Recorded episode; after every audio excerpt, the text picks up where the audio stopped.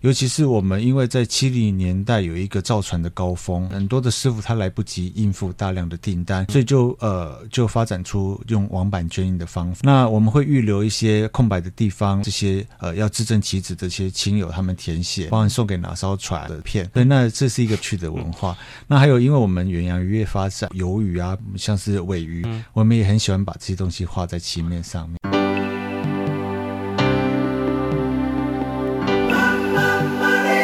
欢迎收听《南方生活》。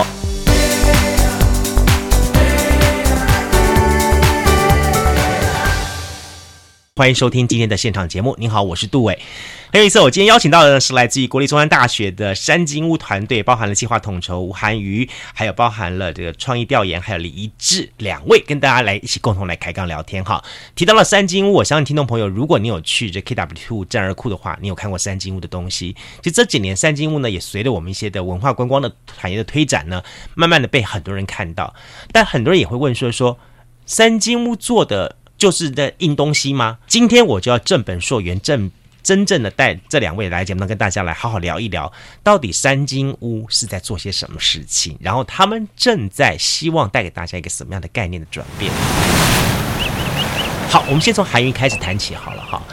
韩云学社会的，哎，其实不是哦，怎么说？我的背景非常的多元，嗯、其实我一开始，嗯，我是护理师啊。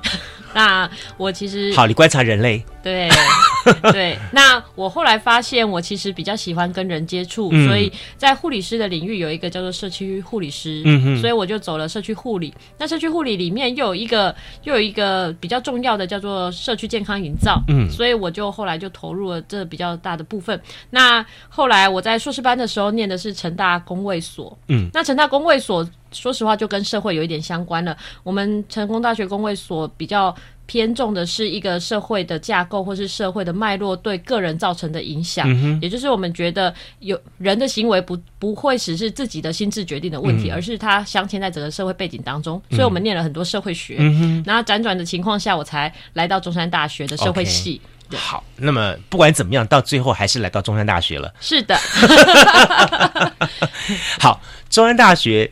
这个学校很特别，好，有人说他他拥有了全全高雄市最美的一块的风景校区，把站在那个地方，然后呢，高雄市民都看不到了。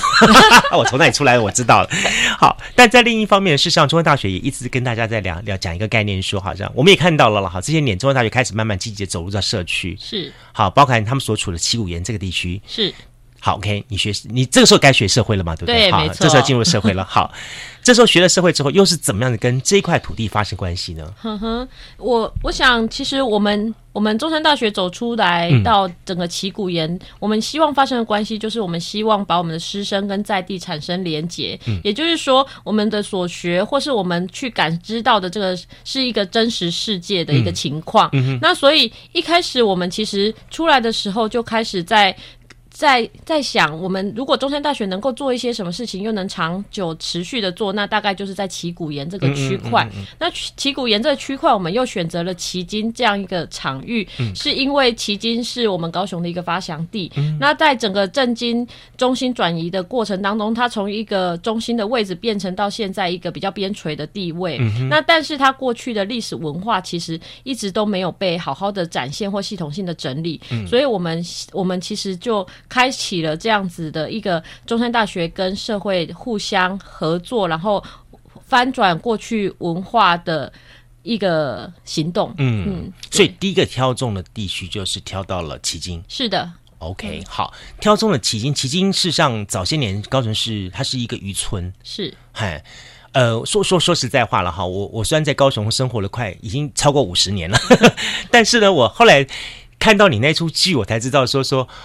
哦，原来旗津也曾经有过看过哦。嗯，是。嗨，我都不怎样呢？我想，因为我从我有印象开始，旗津的地方就是一个海水浴场，嗨，然后就是一个造船地方，就是一个海军停泊的地方，嗯、修船码头等等这些地方。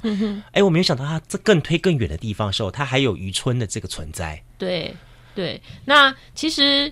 呃，我是念雄女的啦。哦，我我的其实我知道多少，你一定跟高雄有很深深的关系。我的意思是，我的经验呢，其实跟你一样，我一我到迄今，我在还没有开启了这样的一个社会的社会调查的时候，其实我对迄今的印象也是海水浴场，嗯，也是海鲜文化，嗯，那但是迄今的渔港海洋文化，嗯，其实一直被隐没在这些繁华的底层，嗯，嗯，那。那渐渐的，在这这这几年，在旗津慢慢挖掘的过程当中，我发现这些海洋的文化，或是渔村渔业的这这样的精神，或是它的那个它的文化力的展现，其实是很很有趣，而且也很丰富的。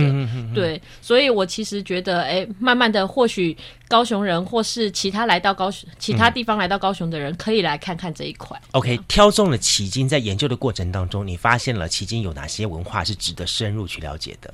嗯、欸，我想其实第一个，当然我我讲的就是迄今的它的整个海洋的文化是可以去看的。嗯嗯、那当海洋文化里面大概有几块，一个是所谓的渔村的文化，嗯、那第二个是海洋文化里面有关海岸线或是海、嗯、海海洋海洋生物，也就是说，哎、欸，其实以前过去是渔港嘛，所以我们的高雄港或是、嗯、或是他们的渔渔业，它大。大概的文化是什么？其实这一块也是很值得探究的。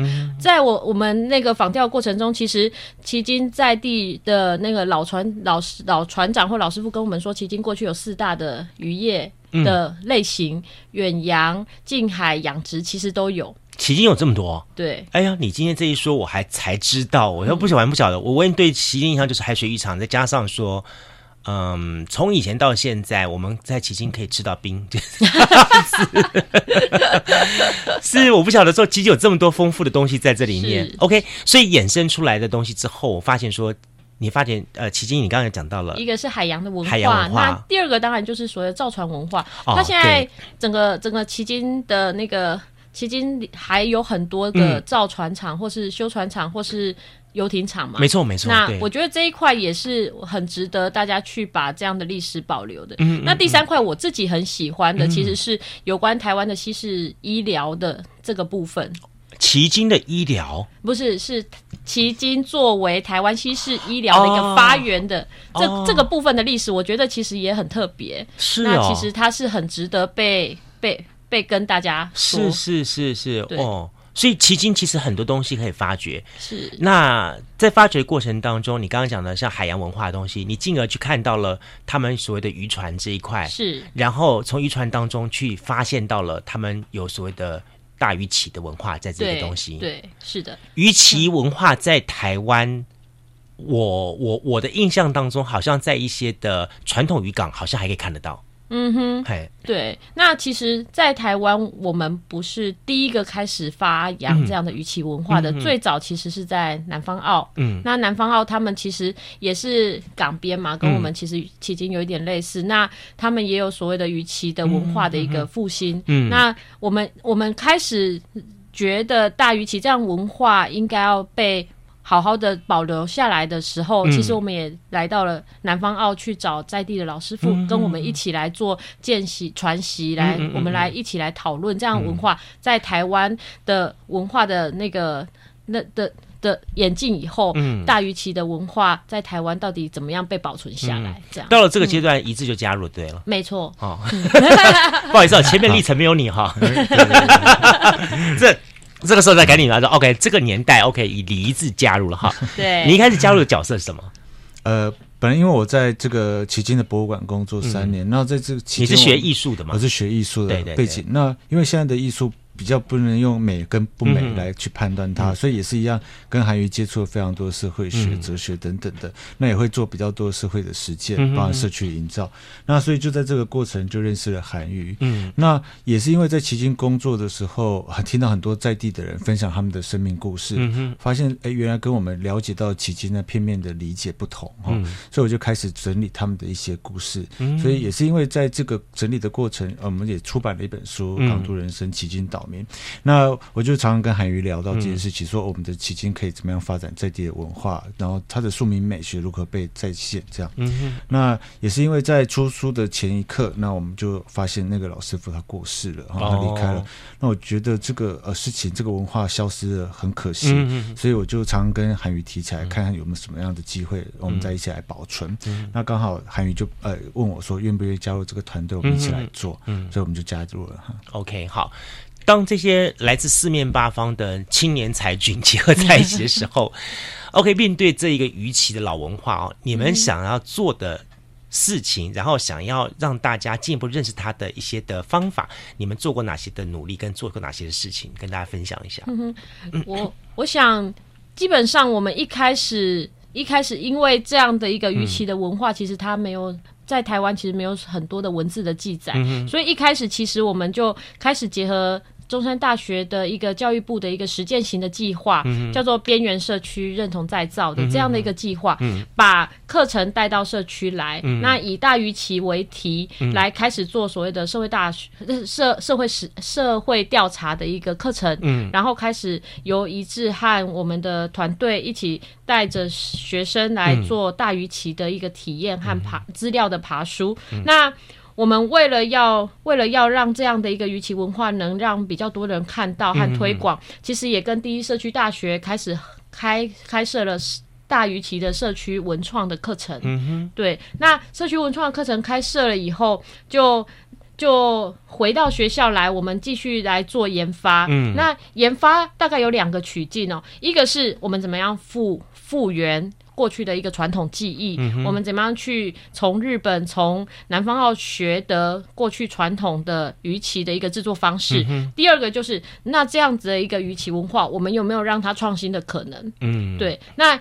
我刚刚讲的那个计划叫边缘社区认同再造，嗯，其实我们的副标叫做在地传承、跨界创新。嗯，也就是说，在地传承和跨界创新，其实是我们在做在地文化保存和推广一个重要的策略。嗯，也就是说，我们保存，我们在在地做保存，嗯，我们在想象它跨界的可能。嗯，那所以，我们开始在大学里面开设大鱼旗相关的课程，嗯，我们让。大学生知道大鱼旗的文化，进而去想象大鱼旗这样的文化在现代社当代的社会里面可以有什么样的应用。嗯、所以，一致和王梅香老师其实也在、嗯、也接下来开设了一个社区扛棒扛棒子的课程。对，是，那就是把鱼旗可看可不可以做一个街道的艺术的展演和那个招牌，嗯、对的的。的设计，所以就是不断的去找寻大于其应用的一个创新的机会。那最后是，如果要让这样的一个传统文化可以在当代留下来，嗯、我在想它商品化或是它变为一个文创的可能性是必须要持续去被开发的。嗯、那在因缘际会下，我们就。去跟战二库有一个产学案的合作。那战二库因为它是一个历史的老仓，对，那它需要一些很历史的元素在里面，嗯、所以当时战二库的总经理沈妙芝小姐她来找我们的时候，她其实是期望诶。欸八借借我们的舢板船，嗯，但是我也同时就跟他介绍了这样一个大鱼旗的文化。嗯、我我请他想象，如果在港边升起了各式各样的一个旗，嗯，那其实那个那个景色其实是只有在高雄特有的。的对对对，对。那他后来就也被这样的画面，他自己想象的画面感动了以后，嗯、他就。在他们开幕的时候，跟我们合作了一个方案，就是万人画鱼旗。嗯。那这样的万人画鱼旗，我们邀请了诶、欸、新台湾壁画队，也是我们高雄旗津的女婿陈彦明老师，嗯、他帮我们做构图。嗯。那那我们就在战二库开幕的那两个月期间，他、嗯、一起来完成，大家一起来完成一幅十二公尺长、八公尺宽的鱼旗。哇！那那幅旗现在大家还看得到？十二月十五号要。打开对、哦，会跟我们的舢板船一起亮相。对，这有点好像是那个每一年年度一个晒晒晒那个棋图或晒地图一样的感觉，好像很棒一点哦。对，不过你这里一讲，我觉得很有意思。你你刚刚讲这些东西，它好像是一个人类学的领域哈。就是它在人类的这个历史故事当中，它会一个段落一个段落一个段落，它因为人类的行为而养成一个属于他们自己特有的文化，是，然后最后呢，把这个文化变成一种传承跟一种特色，是，变成这个区域这样东西。所以我们知道说人，人人很奇怪，人类整个全世界人类，大家都不管是东方西方，大家都喜欢旗子。对，哈，很奇怪哈，的东方西方反正反正，对我就是要耍个旗子，耍一耍，然后才能代表，然后再由旗子当中去去代表这个这个我我我是同同一组的，或者什么象征，那、嗯、你是什么这样之类的东西。所以东西方在没交流之前，但是透过旗子已经先交流了，你说是不是？也是。哎，但是呢，有一点说好了，呃，当然了，我们也知道了说，说海上来说也有他们所谓西方海盗旗了哈，那高个挂一个骷头一样东西，嗯、但像鱼旗这东西。似乎只有出现在东北亚这一带哈。对对对，这个这一直来跟大家讲一下好，好啊。那、嗯、呃，我们呃，就像刚刚韩瑜跟大家分享的、嗯，我们在这个过程里面找了非常多的老的教师以外，嗯、我们还找了一些耆老去访问这他们过去使用鱼鳍的经验。那、嗯、我们追到这个屏东啊，嗯、然后追到五甲等等的几个地方。嗯，那我们可以大概知道说，它是从四零年代传到台湾来的哈、嗯。这个鱼鳍文化是有一个日本的师傅就教我们台湾人做、嗯。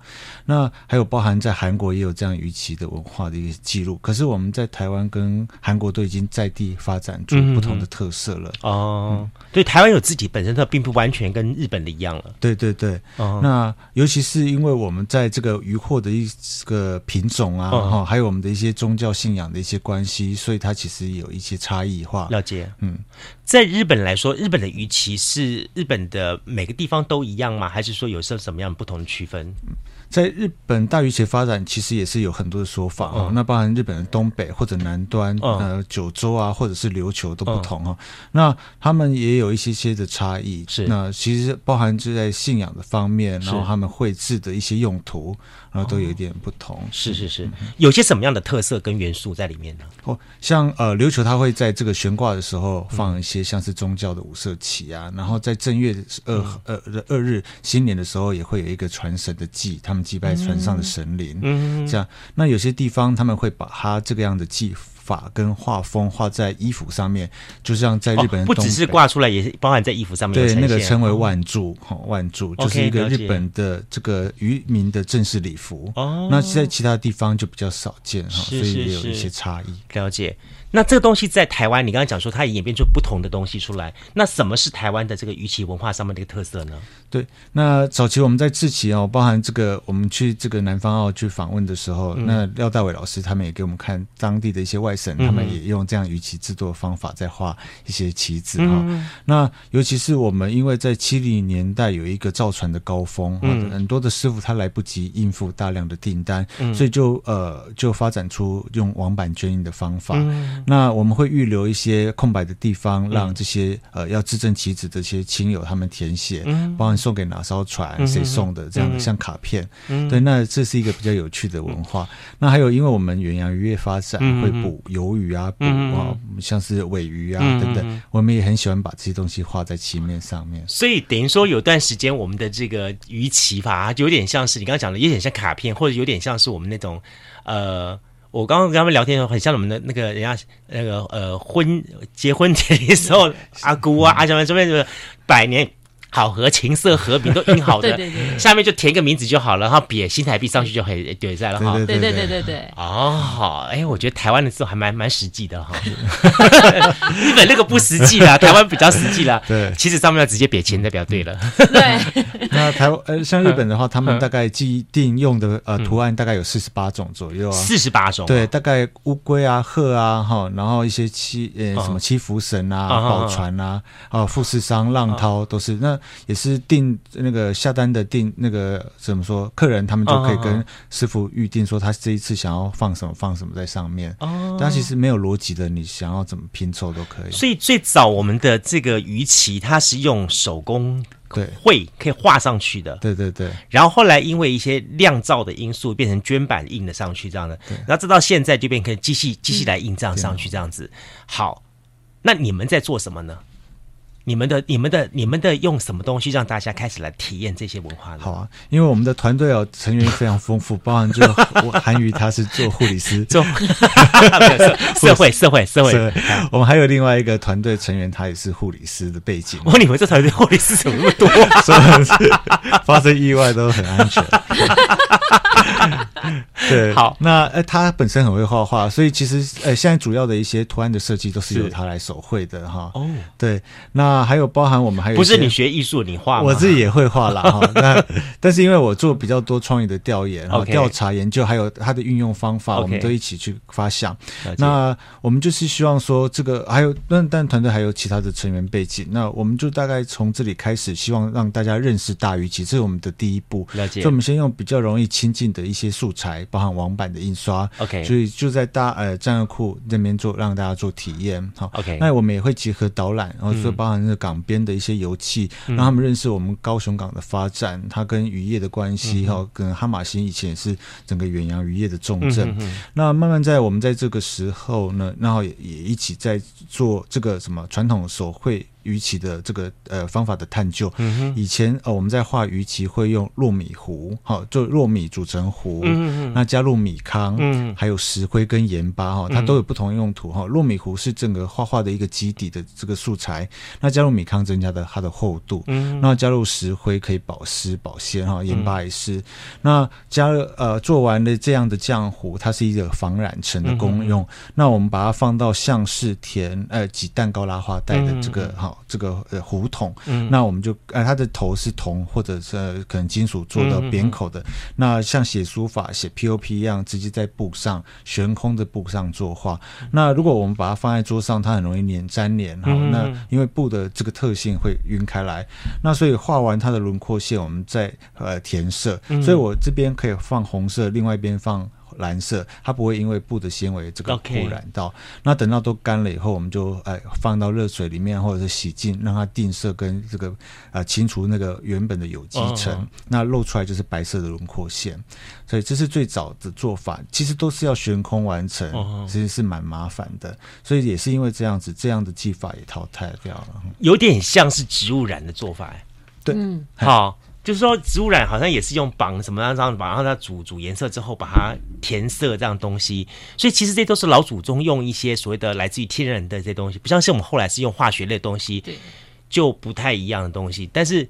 所以在你们的这个恢复的过程当中，也让大家所谓的借由亲身的去体验，然后提到祖宗他们做这个事情的一些用用意跟想法部分。尤其刚刚提到有什么像石灰，好，他可能跟跟这个找了一些鹅啊壳子什么去燃燃烧，然后磨磨成粉这样东西，或盐巴什么之类东西，大家可以去慢慢去思考说，我们祖先为什么这么去做这些原因这样东西。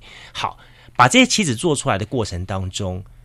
我我我觉得相对一点来说的话，你们一定也开始去做了很多地方的分析跟研究哈。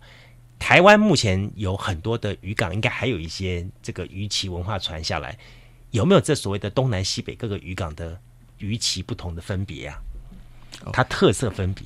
呃，鱼鳍目前我们还一直在做它的这个调查，嗯、包含我们也是找到这个红毛港的一个现在的发文化协会发展理事长，嗯、他收集非常多，因为红毛港整个迁村，嗯、所以那个渔港的一些鱼鳍有时候就被丢弃然后把它大量的保存下来，我们也在做分析。嗯、那呃，确实不同的师傅可以看到他们不同的技法，跟他们的喜欢的绘画的方式跟形式。嗯、我们也是希望在未来可以找齐更多的不同师傅他们画的方式跟地理的之间的关系。关系，嗯、然后把这样的资料整理出一本，还在归纳当中。对，我们还在归纳。嗯、哼哼，所以像刚刚呃主持人有提到，就是像台湾西部近海的地方，嗯、哼哼有港口的，或者是小琉球、澎湖，都有这样的一些文化。嗯嗯嗯。我来问一下韩瑜哈，是把这些的鱼鳍收集在分析的这个过程当中，呃，你们在其接触的过程当中，你们相信也做到很多的地方的这些的是田野调查。你觉得你最迫切看到的是什么样的问题？我觉得我最迫切看到的大概就是，我觉得就回回应到我们那个整个计划主轴，就是那个认同感啊。那为什么呢？因为其实我们刚进到旗津的时候，尤其我们从造船到做大鱼鳍，其实很多的老师傅们都说啊，这玩这波老赢，玩这波好啦。就是他们其实第一个，第一个是他们。他们觉得他们那个传统已经过去了，嗯、那他们在现代价值里面，他们其实是觉得不想要拿出来讲的。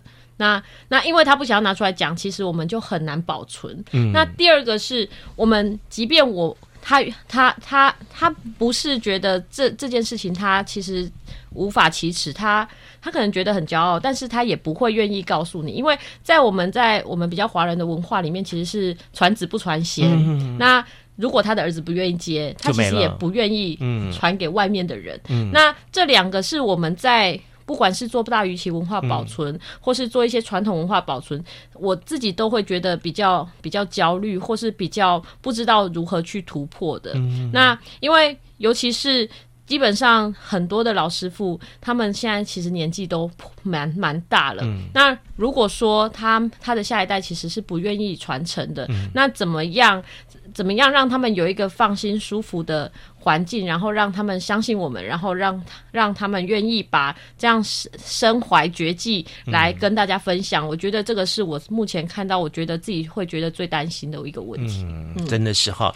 如果不是说经过你们三金屋这番努力的话，我觉得很多高雄市民也不知道，原来渔船上还有一个鱼旗这份这个东西。嗯，我们通常都会以为说就是挂万国旗，我也会很好奇说为什么要挂万国旗？我也我也问过很多人，我就说，呃，因为我们的渔船或者我们的船只将来要行遍世界各地四面八方，所以我们要挂万国旗，代表我们广纳全世界的呃财富都进来，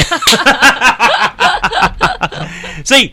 这是我们很多人都说以以讹传讹的想法，但其实不是的。嗯，就说我我我我刚刚在跟两位的聊天当中，我们才知道说，其实我们悬挂鱼旗有一些特殊的方法，嗯，然后它也代表一些特殊的含义跟祝福。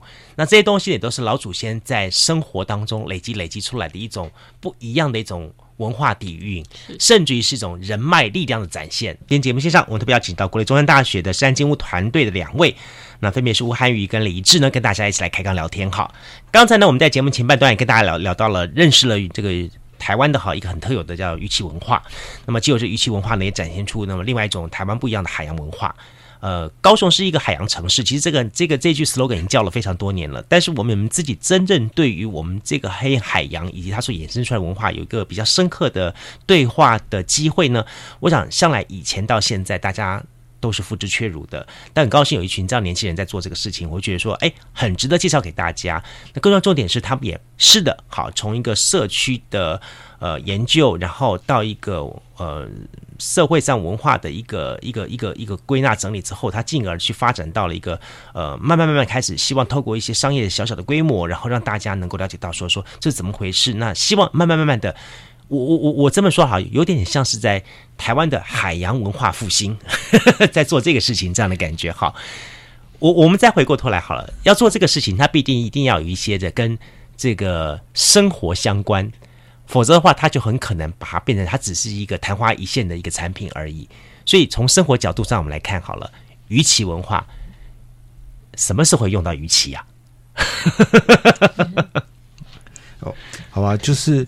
我们也希望说，呃，现在很多人他不太知道鱼鳍哈是什么，嗯、就是尤其即便是台湾人哈，就在渔港生活的人稍微知道一点点。嗯、那我们其实，在很多在可能我们街道上面商店可以看到，在居酒屋里面有挂鱼鳍，好，它就是运用在生活方面。哦、那个是鱼鳍，对，它就把它作为装饰。哦，那还有像是刨冰店，比较日式的刨冰店，写、哦、一个冰字，冰字，对，那个那个不是不是门帘吗？那个确实是门帘，但是它是一个装饰，但是它的画风我们可以注意一下，它也是留下白。色的轮廓线，所以它其实基本上它的用色，它被配图其实都跟鱼期蛮相近的哈。那其实这个呃印染的方式，传统印染方式在日本，其实呃可以说最早从中国传到日本，日本他们发展出这样的一个文化以后，他们到现在也是面临到渔船的制作数量越来越少，也很多的师傅都凋零了。就我们在十月的时候邀请一个日本的师傅来这边，他已经是第五代了，嗯。第五代，那他也一直在面对。对这件日本它呃整个鱼旗文化凋零衰退的这个面向，它发展出很多的体验啊，观光见学哈，他、嗯、也希望可以把日本鱼旗做得更好一点点。嗯、那一样也是呃反映到这个我们的这个应用的层面，嗯、他们就喊出一个口号，嗯、就是每一个人人生的每一个阶段都可以有一面大鱼旗，然后就是像呃呃朋友的小孩出生，嗯、然后成年礼找工作、结婚生小孩，然后高退休或者高寿米寿等等，愿望满成，对，都可以送一个大鱼旗，而且很有意思这样子，就是说这有点，我觉得这你这句话我都让人家讲，嗯，就是孩子出生一面旗子，满满周岁一面旗子，嗯、然后呢，这个入学一面旗子，嗯、然后呢，这个考大学呢又是一面旗子。然后呢，找到第一份工作又是一面旗子，哇，这人生到时候串起来是很多面旗子，不错的，这 很有意思，啊、而且这可以变成一个一个保留，嗯。嗯，好，这个一个保留，我觉得这个保留对来讲，我会觉得很有意义。比如说，你可以在那个时候在送的旗子上面留下当时送给你旗子这个人他的一些对你的祝福，或者是他的名字什么之类的，这个一放下去，它就是几十年，嗯，然后你保留起来之后，再有一天。可能你已经是人过五十、人过八十的时候，会打开来，你的人生就这一幕一幕幕这样突然出现了，嗯、这可以写小说了。我就突然觉得说，哎，真的不错了，这样子。对，嘿，所以它其实它有很多的应用部分。是，那在我们渔船上边是这个鱼鳍是怎么个运用方式呢？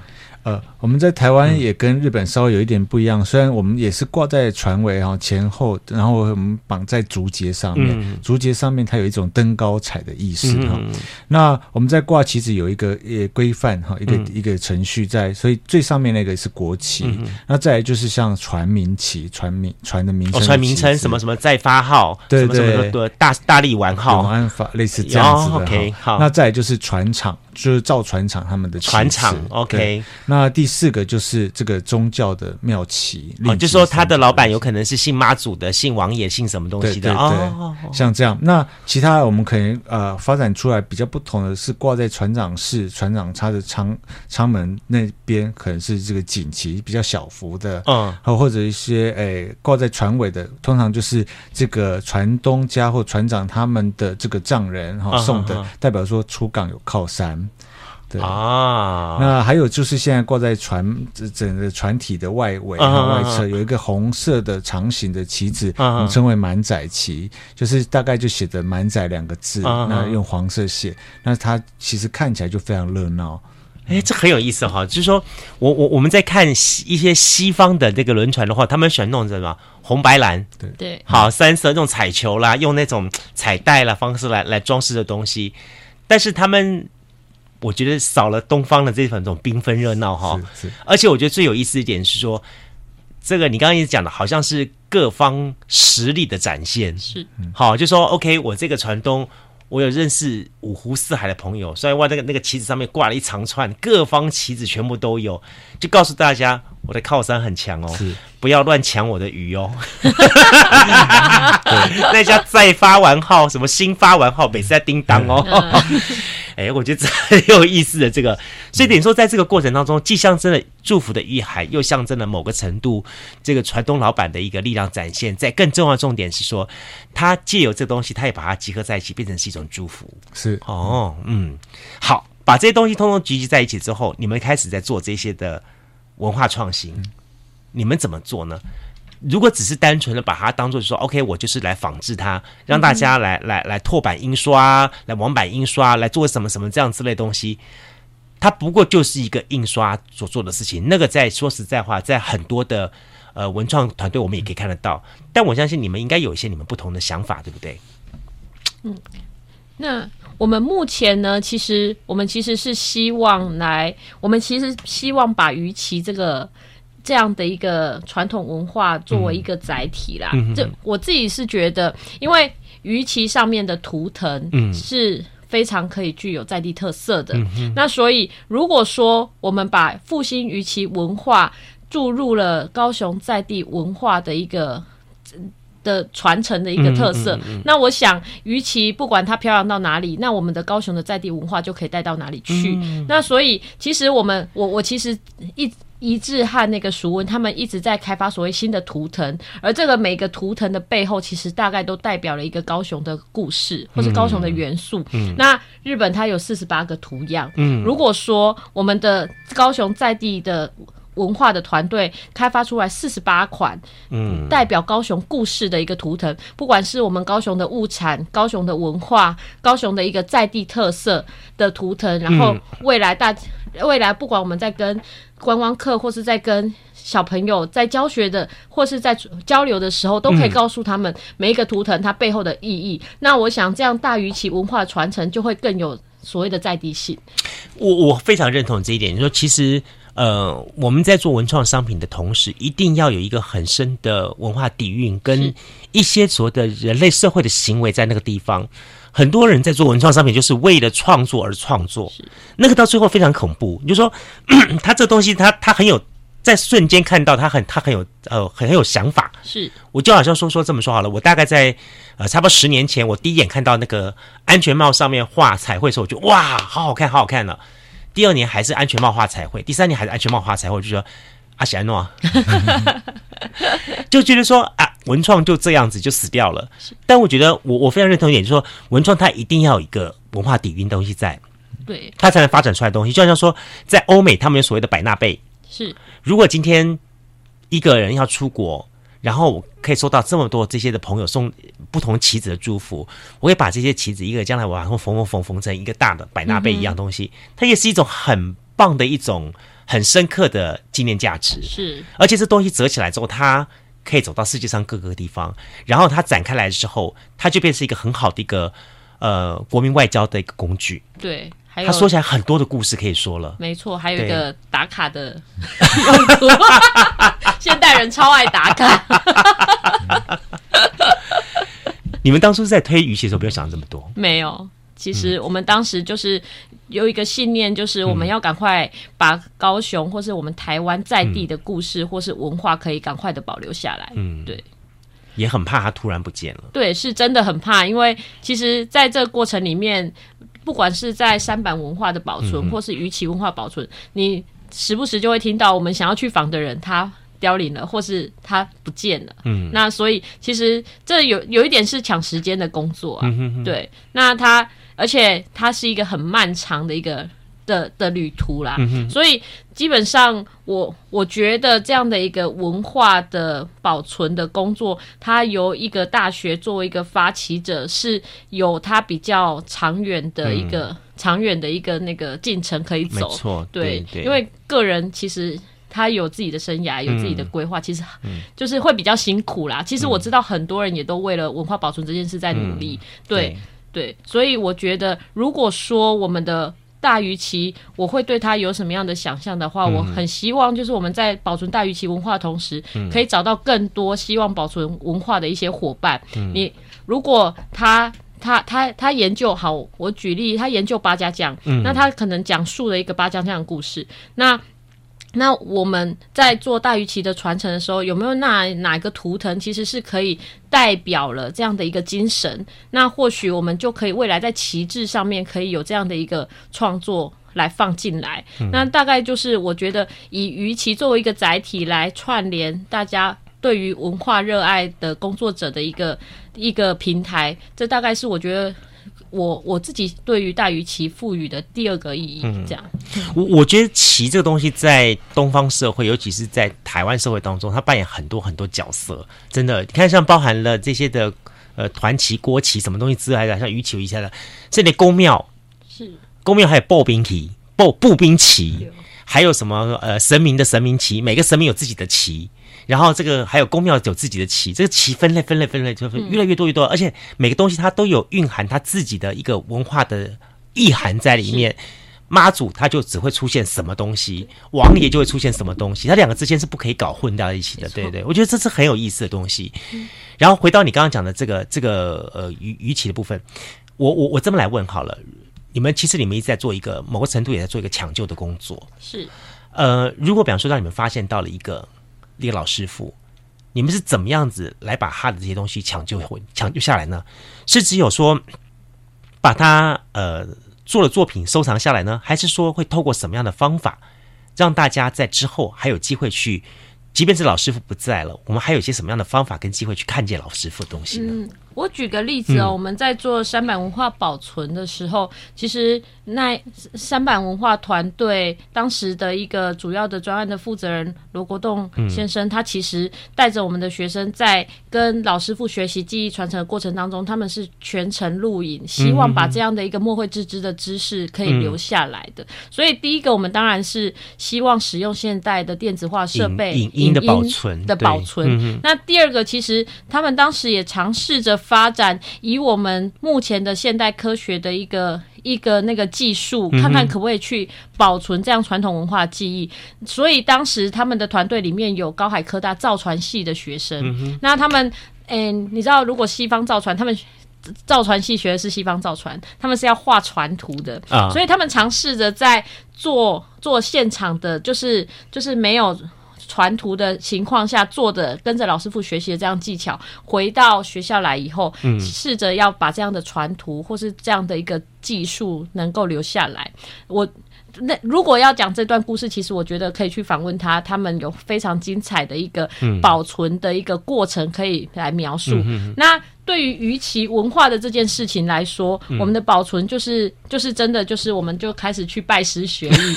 你可以问问一志，他们一开始就是 去拜师学艺的故是学艺术的，应该是很容易上手吗？对，就是因为还好我以前有学书法或者是画画，那、嗯、也画国画，所以在跟老师傅他在交谈的过程里面就比较有达到一种共同的语言。那我记得我们在第一次虽然我我我再插一句话，我觉得你这个不叫火学学学鱼鳍画画。这个比较像像那个什么蛋糕挤花，你不觉得吗？对。对，你因为你今天在在里面讲之前，我一直以为说是鱼鳍画是拿个毛笔哈，这样子画画画画，发现不是，它是蛋糕挤花挤挤挤挤挤挤挤出来的。对，因为我们原本去找 南方澳的师傅哈，那个廖大伟老师，他们也是在做社区工作，那他们复兴的方式其实有一些改变跟调整。那我们在呃南方澳是用塑胶袋直接装在里面，然后画，那那个破口它有时候会。变得不好掌握，嗯、然后是条状的。嗯、可是当我们在陆续在做一些功课跟调查的时候，包含去找那个高雄的吴明昌老师傅哈，他是高雄染印行，他是高雄最早的一间印染行之一。嗯、那他做的鱼鳍，我们进去在拜访的时候，我跟我同事就被吃闭门羹了。我们虽然打电话去问过，他说不用找他，他没有在做，不用找。但是我想说，还是去一趟好了哈，就是要有那种。打不死精神，然后我们去以后，我同事先被赶走，那我先停好车，我要走过去，我赶快拿出他过去十几二十年受访的一些书，然后拿在前面像神主牌，然后就拿进去以后，那他就开始哎觉得好像有点意思了，尤其有一本他受访的资料他没看过，那我们在教他的过程，他就很喜欢，就呃拿起笔来就示范给我们看，那他手边抓不到笔，我就赶快把我这钢笔借给他，就他一一个太用力，那个笔马上断，出不出那个没。没办法出水，他就立刻摔笔说：“这什么烂笔啊！” 我们吓死了，我想说离门还算近，好像现在可以走。